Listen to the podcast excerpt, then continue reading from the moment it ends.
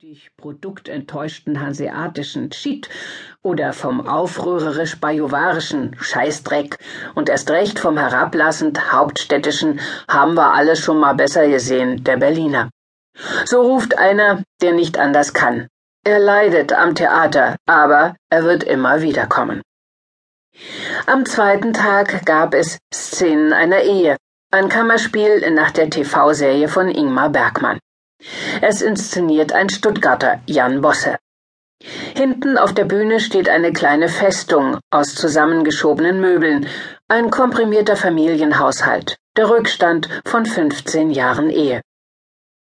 Vorn an der Rampe stehen ein Mann und eine Frau und berichten von ihrer Ehe, vom Wunder ihres Funktionierens, und man spürt, diese Geschichte wird hier nicht zum ersten Mal erzählt.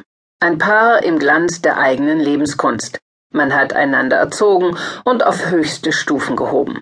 Zu sehen ist eine der großen Leistungen unserer Zivilisation, eine geglückte Ehe, in ihre Bestandteile zerlegt von Astrid Meyerfeld und Joachim Kroll. Sie stehen an der Rampe wie in einer Doppelkonferenz, eher dem Publikum zugewandt als einander.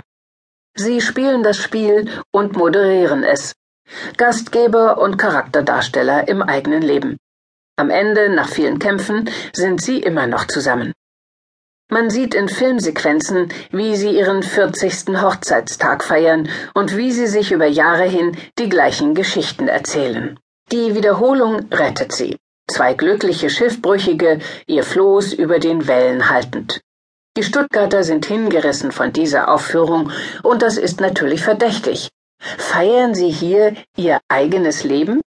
Oder ist eher dies ihr Leben? Leer ist die Szene. Ein paar Klappstühle stehen da, ein mit einem Elektromotor betriebener alter Volvo zieht seine Kreise über die Bühne. Der Wagen verkörpert die heimatlose Unruhe der Gestalten aus Tschechows Schauspiel Onkel Vanya. Er ist der Shuttle, der zwischen Stadt und Land unterwegs ist und nie zum Halten kommt. Ansonsten ist die Bühne in Robert Borgmanns Inszenierung dunkel wie ein nächtliches Wasserloch, an dem sich die Tiere des Waldes begegnen, ehe sie wieder in die Wildnis davonschnüren und ihren einsamen Geschäften jagen, fliehen, nachgehen. Es gilt, Zeit auszuhalten, das Warten, das Altern, die schwindende Hoffnung. Das Spiel hat, vor allem zu Beginn, die Stimmung stagnierender Filmdreharbeiten. Das Team vertritt sich die Füße, bis der Regisseur von seinem Therapeuten zurückkehrt. Das kann noch lange dauern. Serielle Musik tönt, die Grillen zirpen. Oft wird der Vanya als schwache, ausgehöhlte Gestalt interpretiert. Denn dieser Mann lässt zu, dass ihm sein Leben davonrinnt. Sein Schwager hat ihm die geliebte Frau, die Selbstachtung und den Besitz genommen. Vanya wehrt sich nicht. Er kommentiert nur immerzu seine Verluste. Er ist der große Lebensversäumer des modernen Theaters. Peter Kurt aber ist in Stuttgart ein Vanya, der Tschechows Text weniger spricht, als mit ihm sonor zu gurgeln. Ein brütender, glimmender Wutbrocken, der sich sein Unglück durch Giftigkeit redlich verdient und dem man zutraut, dass er seinen Gegnern in rhetorisch ausweglosen Situationen einen abschließenden Schlag auf die sogenannte Zwölf versetzen könnte. Ein Mann, der sich aus überlegener Stärke, aus Stolz nicht wehrt.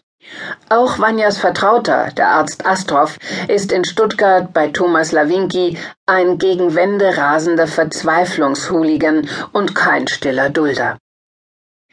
Eine berühmte Tschechow-Szene aus Peter Steins Berliner Inszenierung der drei Schwestern zeigt, wie eine ganze Festgesellschaft einem Kreisel zusieht, der sich dreht und umkippt.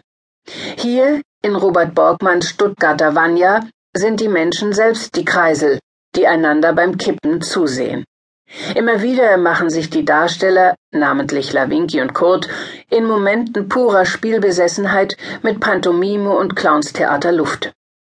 Ihre Freundschaft spielen sie in Zeitlupe als einen Autounfall. Der Arzt sitzt am Steuer des Volvo und überfährt Vanya, der über Kühlerhaube, Windschutzscheibe und Dach des Autos nach hinten wegrollt. Dann überfährt Vanya den Arzt, holt ein Gewehr und will dem Verletzten den Gnadenschuss geben. So wird illustriert, was die beiden